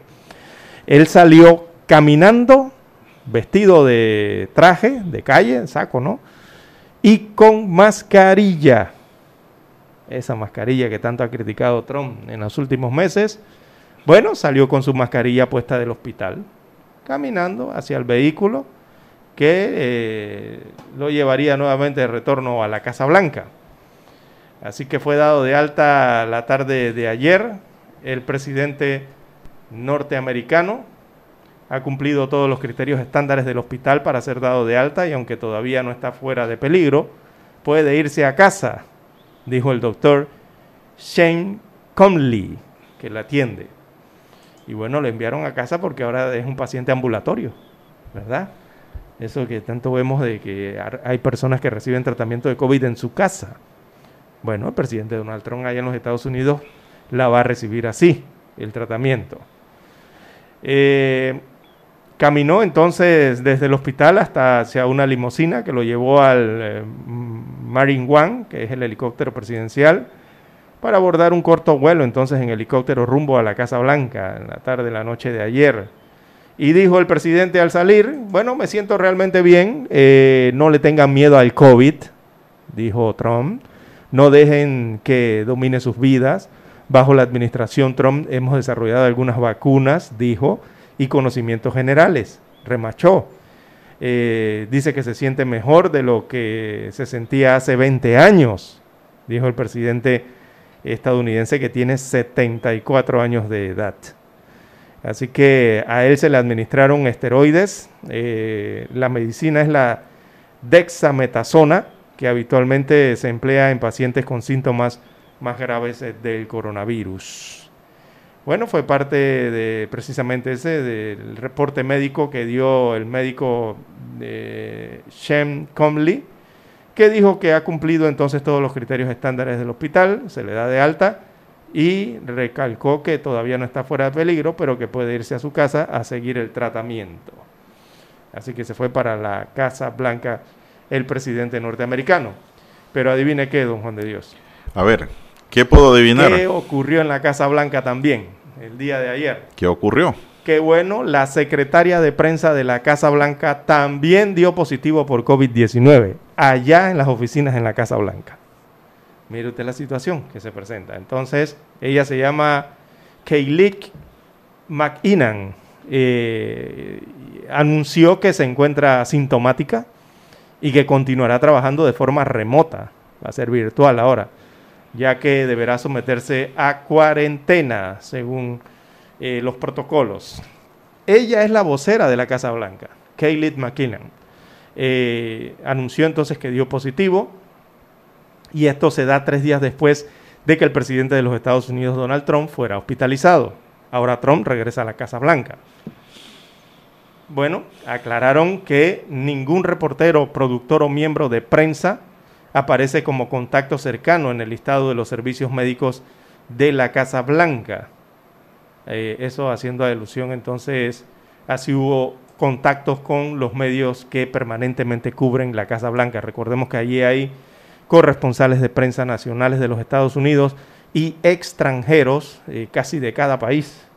Tienen un corresponsal allí eh, en la Casa Blanca, ¿no? Y esto se da porque crecía la polémica por las preocupaciones o por la falta de precauciones que viene tomando la Casa Blanca respecto al COVID-19. Y la familia de Trump, eh, también las precauciones que se tienen con ella, entonces para evitar los contagios de lo que es el coronavirus en este país norteamericano. Bueno, así está la situación por allá en los Estados Unidos de América que tiene que ver con el presidente norteamericano y la Casa Blanca. Biden, por allí cerca, también dijo que él está dispuesto a participar en el próximo debate con Trump si los expertos dicen que es seguro hacerlo. Ah, también. Sí, porque recordemos que Trump todavía está tiene el coronavirus. Ah, después le pega el bicho. Claro. Acuérdense que tiene que hacer una cuarentena, ¿no? Sí, claro. Él lo tiene allí. Así que si los científicos dicen que es seguro y las distancias son seguras, creo que está bien, dijo Joe Biden ayer, afirmando eh, el demócrata en este caso de cara dio estas eh, eh, manifestaciones de cara al evento programado para el 15 de octubre que va a ser acá en Miami. 15 de octubre, hoy es que es 5, 6, hoy es 5. A unos 10 días. 6, hoy es 6, ¿no? A menos, a 9 días. 9 días. A una semanita prácticamente. ¿Qué va? Tiene que estar en cuarentena, Lara. No da. Si lleva cuántos, 5 días, ¿no? Ajá. 6, casi 6 días. No, no da. Yo creo, eh, bueno, ahí van a tener que tomar decisiones los organizadores. Bueno, háganlo virtual. Podría ser, exacto. Si ahora todo es virtual. Sí, en dos edificios allí contiguos. Exactamente le ponen una camarita, le tiran un cordón allá bastante extenso, acá otro y listo, ¿no? Así es. Y ponen al moderador ahí en directo. Y hay mejor control de micrófonos. Exactamente, y así uno no se monta sobre el otro en el tema de quién eh, tiene la voz más alta, más baja, quién no deja hablar, quién sí deja hablar. Y es que el moderador debería tener el control de los micrófonos, Juan de Dios para evitar que ocurra lo que ocurrió en ese primer Como pasa en la Asamblea. Lara, como pasa en la Asamblea Nacional de Diputados aquí. Le ponen que- hasta lucecita, ¿no? Sí, que cuando Roja, un diputado está excedido le cortan el micrófono. bueno, aquí me informan, Lara, de un tranque en la vía Tocumen. Hay un cierre de vía parcial por parte del Suntrack cerca del INADE. Gracias a la amiga oyente, una amiga oyente que quiero mucho. Me escribe aquí. Gracias por esa información fotografiada, Lara, acompañada con fotografías. No dije que texto solamente. Acá me escribe otro amigo oyente, dice, en este momento están invadiendo terrenos de la calle 13 Monterrico, 24 de diciembre, y en Rancho Café, Cerro Azul. Bueno, mensaje para proteger y servir, para la policía. Ya deben estar informados, aquí también me documentan con fotografía, con un video. Están los trabajadores pelando, los precaristas pelando la tierra para hacer casucha. Así empiezan los asentamientos espontáneos, ¿no? Monterrico, calle 13, y también dice, esto es en 24 de diciembre, y en Rancho Café, en Cerro Azul. Así que, bueno, las invasiones de tierra están prohibidas, Lara. Así es, en, en nuestro país. Y hay que denunciarlas para evitar que se esté dando ese desarrollo de forma irregular, ¿no? Ilegal y descontrolado de eh, precisamente eso, el desarrollo urbano de la ciudad. Así es. Y peor aún cuando los terrenos son privados. Exactamente. El Estado garantiza el La derecho a la propiedad la propiedad privada. ¿Qué quiere decir eso? Está en la Constitución, ahí mismo ella que Las la instituciones la mano. públicas están para proteger la vida y honra y bienes y bienes de los asociados. ¿Y qué es bien? La propiedad. Por eso el llamado Sea es a la mueble o polic- inmueble. Por eso el llamado es Se moviente como usted la quiera. Exacto, a la Policía Nacional primero para intervenir, segundo el Ministerio de Vivienda y Ordenamiento Territorial, que también debe tener conocimiento, y la respectiva autoridad local eh, a nivel de la Junta Comunal o a la Alcaldía. Así es. Esos son los que tienen que ver con esto, ¿no? Y regulan esto realmente a través de, las diversas eh, colaboraciones que realizan entre estas instituciones. Bueno, también eh, a nivel internacional, eh, en América, pero hacia el sur, y tiene relación con Europa, algo, la Corte de Apelaciones Británica anuló fallo que daba a Juan Guaidó el control de oro de Venezuela. ¿Se acuerda un depósito de oro que hay en unos bancos? ¿Quién falló? Inglaterra, eh, el Gran Bretaña. ¿Pero quién dio el fallo? El tribunal londinense Ajá. eh, afirmó que el gobierno británico podría seguir reconociendo de facto a Nicolás Maduro como presidente del país suramericano, por lo que ordenó una investigación a profundidad. ¿Y por qué dice esto el tribunal londinense? Porque precisamente el Tribunal de Apelaciones de Londres anuló este lunes una decisión judicial previa que en julio reconoció al líder opositor venezolano Juan Guaidó como el único capacitado para determinar el destino de 30 toneladas de oro depositadas en el Banco de Inglaterra. ¿O cuánto serán 30 toneladas de oro, don Juan de Dios? Mm, en bastante. dinero, mucho dinero, ¿verdad? Bueno, así que ha sido considerada como ambigua la declaración del entonces ministro británico de Relaciones Exteriores, que en febrero del 2019 reconoció a Guaidó como presidente interino de Venezuela. Así que la Corte de Apelaciones londinenses estimó que el Ejecutivo de Londres podría seguir reconociendo de facto a la administración de Nicolás Maduro. ¿Y esto qué podría significar? Que bueno, entonces será Maduro el que tendrá el destino de, los, de las 30 toneladas de oro que están depositadas allá en bancos de Inglaterra. Eh, recordemos que el presidente, eh, el, gobierno de Maduro, eh, lleva años intentando, sin éxito hasta el momento, recuperar esas 30 toneladas de oro de la Reserva Nacional, que están valoradas en unos mil millones de dólares eh, que tienen guardadas en las cámaras, estas acorazadas que tiene allá el Banco de Inglaterra, allá lo tienen. Así que hay que ver cómo se sigue desarrollando esta situación, de quién es el que realmente puede disponer eh, de ese oro, si el presidente Maduro o eh, Juan Guaidó. Bien, eso está pasando entre Sudamérica y Europa. Y es lo que, bueno, principalmente está aconteciendo, sumado a lo que está pasando en Europa, en España específicamente, que allá detuvieron al dueño del antivirus McAfee, ese que cuando usted enciende la computadora normalmente aparece. Bueno, lo detuvieron por evasión de impuestos allá en España.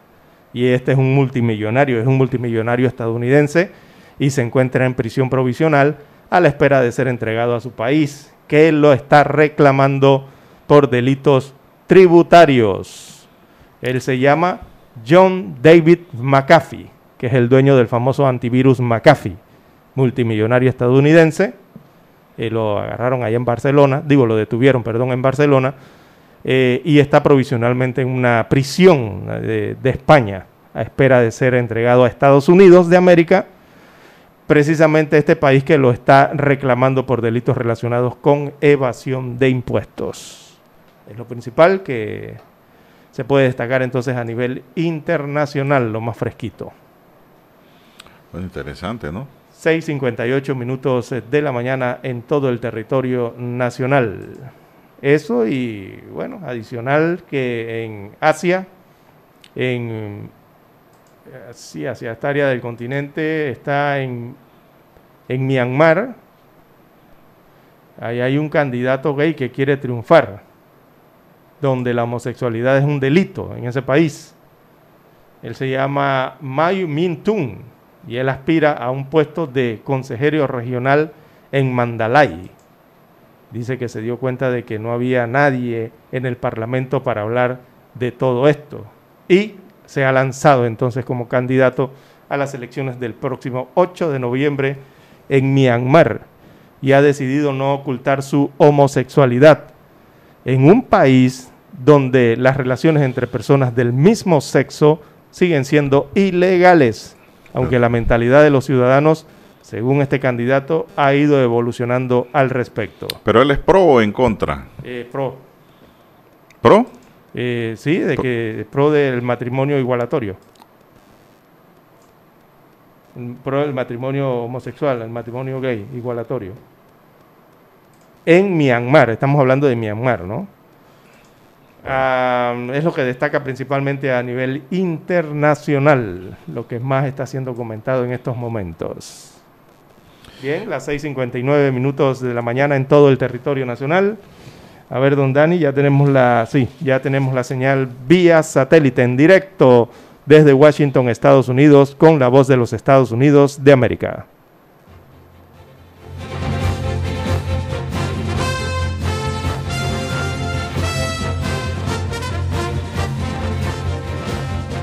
Esta es Omega Estéreo.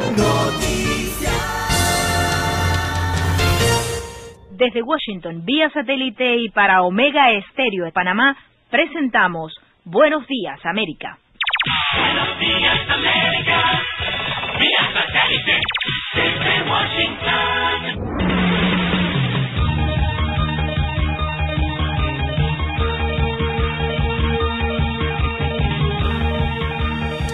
Desde Washington les informa Henry Llanos. El presidente de Estados Unidos, Donald Trump, regresó a la Casa Blanca el lunes por la noche después de 72 horas de hospitalización por COVID-19. Poco antes, Trump, usando mascarilla, había salido del Centro Médico Militar Nacional Walter Reed, donde estaba recibiendo tratamiento. En un video grabado en la Casa Blanca y que luego tuitó el presidente parecía algo más circunspecto sobre un virus que muchas veces ha minimizado junto con las medidas para detener su propagación como el uso de las mascarillas. Entre tanto, los incendios forestales en California rompieron récords, calcinando la mayor cantidad de hectáreas en la historia del estado. Nos informa Verónica Villafane. Más de 17.000 bomberos continúan la batalla para contener 23 mega incendios forestales en California en lo que se ha convertido un año catastrófico para el estado. Al menos 50 nuevos incendios de menor magnitud estallaron en diferentes partes del estado durante el fin de semana, aunque fueron contenidos agregaron dificultades a la labor de los cuerpos de bomberos, quienes aún están lejos de sofocar las llamas que están arrasando la zona vitivinícola en el norte de California. Están fatigados de tanto trabajo, no hay recursos. Verónica Villafaña, Voz de América, Los Ángeles. Maestros venezolanos protestaron para rechazar los bajos sueldos y la ausencia de condiciones para impartir las clases. Desde Caracas nos informa Carolina Alcalde. A propósito del Día Mundial del Maestro y respaldados por trabajadores sanitarios, docentes venezolanos salieron a las calles de diversos estados de Venezuela para protestar contra los bajos salarios y las condiciones laborales. Estoy vendiendo plátano, soy buhonera y para poder subsistir con un medio sueldo que yo pueda darle a mis hijos porque estamos comiendo totalmente mal. Tengo colegas, maestros que están comiendo de la basura, no subsisten con nada. Hay docentes que lo han botado de su alquiler y están viviendo en algunas escuelas. Carolina, alcalde Voz de América, Caracas. México llegó el lunes a casi 82 mil muertes por COVID-19 y ronda los 800 mil contagiados confirmados según las últimas cifras oficiales ajustadas para incluir a personas consideradas confirmadas por asociación. José Luis Alomía, director general de epidemiología, explicó que debido a este nuevo ajuste el aumento de casos del lunes fue mucho mayor de la tendencia de las últimas semanas, ya que quedaron registradas 2.789 nuevas defunciones y 28.115 nuevos contagios. La primera dama de Estados Unidos, Melania Trump, expresó el lunes en un mensaje de Twitter que se siente bien y que seguirá descansando en la Casa Blanca después de haber dado positivo al coronavirus junto al presidente Donald Trump la semana pasada. Melania agradeció las muestras de apoyo que ha recibido. Mi familia está agradecida a todos por las oraciones y el respaldo, dijo en tweet.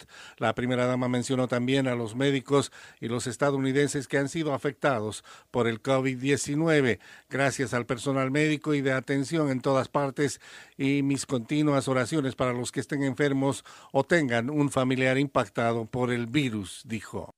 El gobierno de Nicaragua impone un nuevo reparo fiscal y mantiene el embargo contra Canal 12 de televisión. Desde Managua nos informa Daliana Ocaña. Un nuevo reparo fiscal ha sido impuesto por la Dirección General de Ingresos de Nicaragua, Nicavisión S.A., la empresa dueña de Canal 12, reclamando ahora el pago de 7 millones de córdobas, más de 200 mil dólares. En una entrevista emitida por Canal 12, su propietario Mario Valle aseguró que la jueza del caso no acepta constancia de los gastos e inversiones que la empresa ha realizado en los últimos años. Todo lo que mis abogados interpusieron como prueba, unas no las aceptaron, pusimos unas pruebas de dos contadores públicos, esas pruebas son documentos oficiales.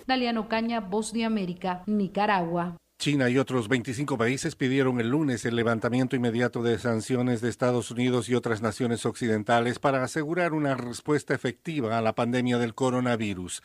Hablando en nombre de los 26 en una reunión del Comité de Derechos Humanos de la Asamblea General de Naciones Unidas, el embajador de China ante la ONU, San Jun, afirmó que las medidas coercitivas unilaterales violan la Carta de la institución, dijo. Desde Washington, vía satélite. Y para Omega Estéreo de Panamá, hemos presentado Buenos Días, América. Buenos días, América. Vía satélite.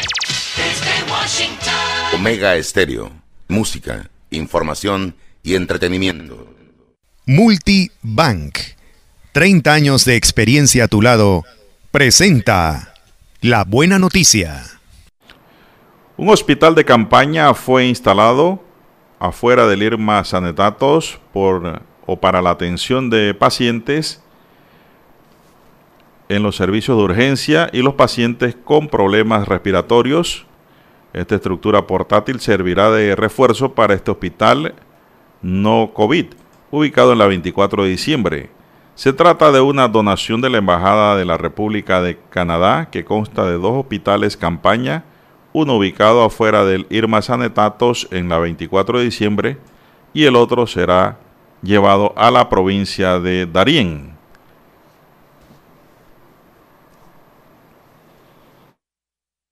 En Multibank estamos listos para darte la mano cuando más lo necesitas. Ven y cuéntanos hasta dónde quieres llegar. Consolidar tus deudas, comprar ese carro que tanto te gusta, planificar tu futuro a corto y largo plazo. Vamos, es el momento. Te esperamos para ofrecerte las mejores opciones para cada etapa de tu vida. Multibank, 30 años de experiencia a tu lado. Multibank, 30 años de experiencia a tu lado, presentó la buena noticia. Para anunciarse en Omega Estéreo, marque el 269-2237. Con mucho gusto le brindaremos una atención profesional y personalizada. Su publicidad en Omega Estéreo. La escucharán de costa a costa y frontera a frontera. Contáctenos 269-2237. Gracias. Nosotros investigamos profundamente para informar mejor. Eso quiere decir que en cada corregimiento, como en todo el territorio nacional, nuestros oyentes conocen la verdad completa de lo que ocurre en Panamá y el mundo.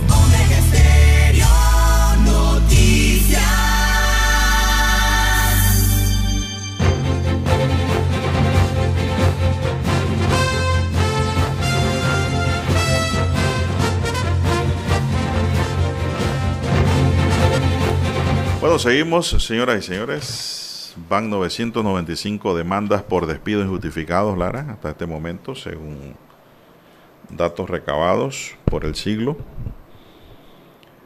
Dice aquí que al menos 995 demandas por despido injustificado se encuentran en los juzgados de las juntas de conciliación y decisión del Ministerio de Trabajo y Desarrollo Laboral. Estas solicitudes que dio a conocer esta entidad corresponden hasta el 30 de septiembre de este año, aunque los procesos se encuentran en trámites. Mientras que la cifra de los contratos suspendidos hasta esta fecha eran de 282.002, pero hasta el 5 de octubre se habrían reactivado 70.000 contratos, haciendo falta más de 212.002 trabajadores que todavía no han sido llamados por las empresas privadas, destaca el Ministerio de Trabajo. Eduardo Gil, miembro del Consejo Nacional de Trabajadores Organizados, advirtió que en esta pandemia no había que recargar sobre los trabajadores esta crisis y eso fue lo que se ha dado porque ha ocurrido esa cantidad de despidos. A pesar de que las empresas siguen recibiendo ayuda y protección, se siguen incurriendo en los despidos de manera irregular que continúa con, en la coacción para llegar a mutuos acuerdos generados que no se tomen medidas, agregó el sindicalista. En las últimas dos semanas se han reactivado cerca de 11.000 contratos con la reapertura de las actividades que iniciaron el 15 de septiembre, Lara. Amigos y amigas oyentes. Bueno, para ampliar un poco más este tema, don Juan de Dios, eh, se calcula que ya hay unos 67.000 contratos de trabajo eh, que habrían sido reactivados a nivel nacional, según también el propio Ministerio de Trabajo y Desarrollo Laboral. Eh, ellos revelan que hay 17.423 contratos que se han reactivado en los sectores primario y secundario. Ahí se refieren a la construcción con 9.426 contratos reactivados, 4.660 en empresas manufactureras, eh, en el sector terciario destacan que se han reactivado 50.000 contratos, 50.109 específicamente, y de esos 24.538 corresponden al área del comercio. El sector de los restaurantes, eh, que recientemente registró la, primera semana de actividad, según el Mitradel, han reactivado 5.649 contratos. Eh, los contratos reactivados entonces corresponden a un aproximado de 5.500 empresas en donde laboran estos 67.000 trabajadores. Eh, todavía hay unos 280.000 contratos que se mantienen suspendidos en la actualidad en medio de la pandemia. Hay todavía 280.000 eh, trabajadores que tienen suspendidos sus contratos. Esto a nivel privado. El otro fenómeno que se da, Lara, y que yo sé que tal vez el Ministerio de Trabajo no maneja porque tal vez los números no le llegan, es de que muchos contratos han sido reactivados para despedir al trabajador. Ah, malo, malo. O para ofrecerle mutuos acuerdos. O imponerle el mutuo acuerdo. Eso también está ocurriendo. Aquí he recibido muchísimas quejas en este espacio sobre esa situación. Y realmente las cifras eh, pudiesen estar eh, diciendo otra cosa, ¿no? Porque cuando usted habla de que tantos contratos han sido reactivados, Pero la pregunta que nos general, debemos sí. hacer es, ¿reactivados para qué? Exacto, de forma general. ¿Para que sigan laborando en la empresa o para terminar la relación obrero-patronal? ¿Qué es lo que no se Es detalla? la otra pregunta es lo que no se detalla porque tal vez estas cifras no llegan al Ministerio de Trabajo, salvo que exista una demanda. Como los 900 que usted Ajá, señaló. allí sí el Ministerio de Trabajo inmediatamente adquiere el número para llevarlo a sus estadísticas. Pero si alguien reactiva un contrato y es para despedir al trabajador o ofrecerle mutuo acuerdo, esa cifra no llega al Ministerio de Trabajo. Así que es una situación, pues, eh, diríamos nosotros, imprecisa, solo con estimaciones de cifras e interpretaciones que se pueden estar dando. Esto, recordemos que dentro de las normas emitidas por el gobierno y el Ministerio de Trabajo está de que no se pueden, Lara, contratar personal cuando existen suspensión de contratos Correcto. porque la regla establece, la norma dice, de que se tiene que reactivar al trabajador que estaba en suspensión. Salvo que exista una necesidad de un trabajador o que desarrolle una función que no desarrollaba ninguno de los que han sido suspendidos. Allí sí se puede contratar Que la sea persona vital para echar adelante la que sea empresa. importante para la empresa. Eso ahí sí se puede. Aquellos trabajadores que ni están suspendidos, Lara, ni les han pagado todavía desde que inició la pandemia, todas estas empresas que han incurrido en ese graso error están obligadas a pagar todos los salarios desde la fecha que inició la pandemia hasta hoy día. Y todos los décimos que han transcurrido, porque no se acogieron a las normas. Y eso lo dice el de- propio decreto. Así que yo espero que no haya empresas en esa situación, de que tengan personal en un limbo. Y si los despiden, tienen que pagarle todos sus derechos laborales adquiridos. Así que ya lo sabe, si se encuentra en Y una los situación... derechos irrenunciables. Si se encuentra en una situación parecida, bueno, ¿usted dónde tiene que acudir? Al Ministerio de Trabajo. Asesores, si hay defensores de oficio, si no puede pagar o no puede llegar a acuerdo con un abogado.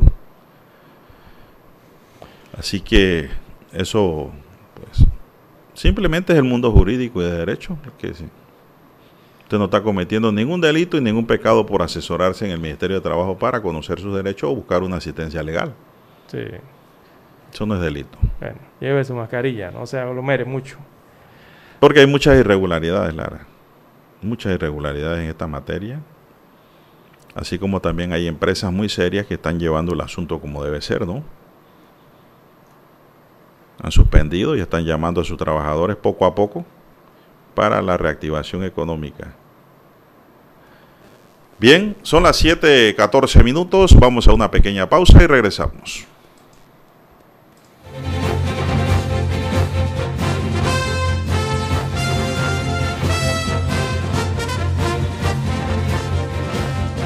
Esta es Omega Estéreo.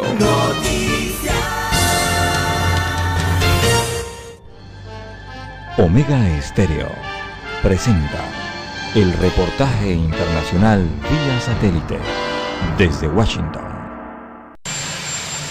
Tras el diagnóstico positivo de coronavirus del presidente de los Estados Unidos, Donald Trump, gran parte de la atención de la campaña republicana este miércoles 7 de octubre se centra en el vicepresidente Mike Pence, quien se verá cara a cara en el Kingsbury Hall de la Universidad de Utah en Salt Lake City con la candidata a la vicepresidencia del Partido Demócrata, la senadora Kamala Harris.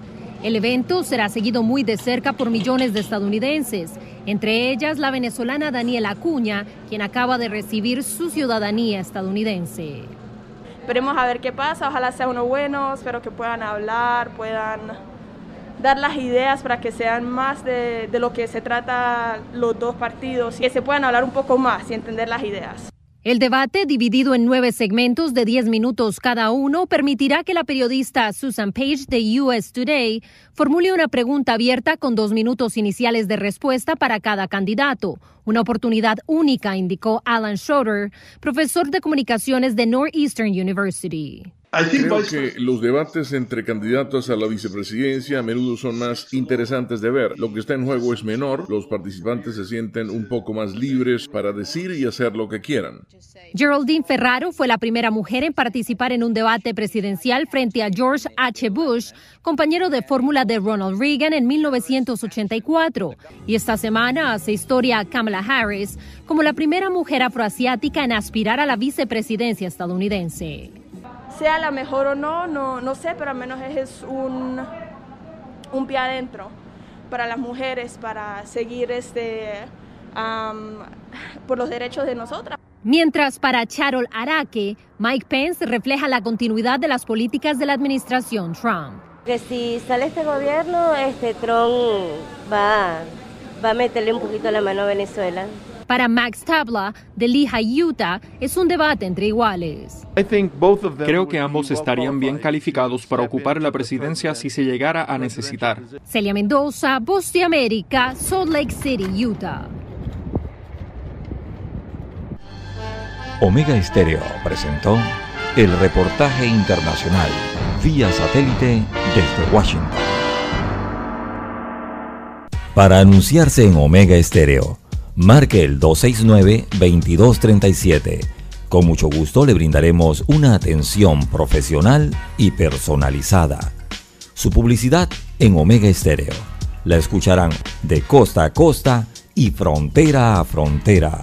Contáctenos 269-2237. Gracias.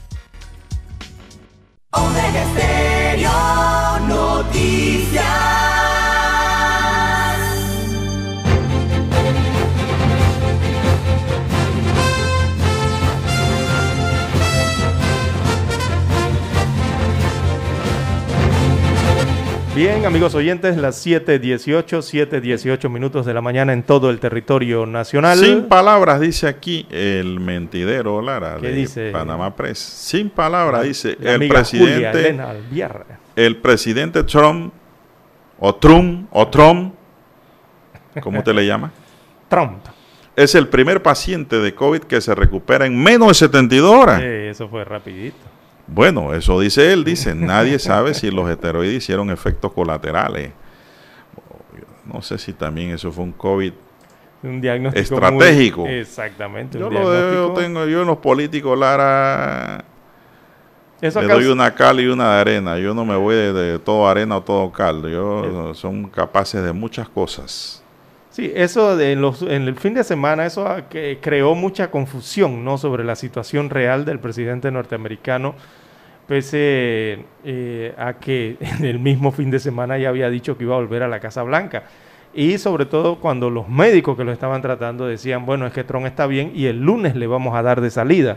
Eso lo decían el sábado, el domingo. Pero desde la Casa Blanca los voceros oficiales gubernamentales de los Estados Unidos decían algo distinto decían que no, que era preocupante la situación del presidente y que esto y que el otro. Mientras los médicos que lo estaban tratando directamente decían, no, es que el lunes lo vamos a dar salida. y, habían anunciado el jueves que Trump tenía, ¿cuándo fue el jueves? Viernes, jueves por la noche, por la madrugada, que Trump tenía COVID. Pero según Jueves, viernes, sábado, domingo, lunes. Cuatro días, cinco días. Eso fue una recuperación a balazo, como dicen por ahí. Rapidísima. En medio, de la, en medio de la campaña Sí, política una norteamericana. expresa. ¿Eh? Rapidito. Eh, sí, rapidito. No sé si fue para buscar votos o qué y darlo a conocer. Hasta en Panamá, el político que le daba COVID lo ponía en Twitter, Lara. Me tengo que retirar porque tengo COVID. Quedaba la gente ahí, pobrecito, mira, le cayó COVID. Entonces uno se queda. Como para ablandar pasiones. Sí. Ayer eh, el equipo norteamericano de campaña de Trump enviaba en las redes sociales, eh, observaba el día domingo, perdón, por la noche. Bueno, eh, pero ya Biden le respondió, ¿no? Sí, se observaba y ¿Yo te lo le- dijo? el equipo de campaña decía que Trump estaba más activo y dando vueltas. Bueno. Y uno se quedaba, pero ¿cómo es esto si no está Le dio COVID, la dice. enfermedad? Le dio COVID. ¿Pero qué le respondió Biden? Usted lo dijo esta mañana tempranito. Ah, yo, yo, no me voy a enfrentar contigo si tú no superas el tiempo de la cuarentena. exactamente. Ahí tiene la respuesta. Y, que me den seguridad de que no me vayas a pegar eh, la enfermedad a mí. Entonces, ¿qué vamos a hacer? un debate virtual, pues. Propongo yo en esta mesa. a ver si se puede dar. cerca, ¿no? Claro. Bien, las 7.21, 7.21 minutos de la mañana en todo el territorio nacional. Eh, don Juan de Dios, en las partes económicas tenemos que los ingresos del gobierno de Panamá caen. Caen 34%. Es el último reporte de enero a septiembre del año 2020. Los ingresos corrientes del gobierno central cayeron en esa cantidad, 34%. Eso representa unos 1.795 millones de dólares menos respecto a lo presupuestado y 30.6%, o sea, 1.533 millones respecto al 2019. Eh, recordemos que los presupuestos son modificados. Eh, para los primeros nueve meses eh, del 2020 se tenía presupuestado recaudar 5.278 millones y se obtuvieron 3.483 en menos, ¿no?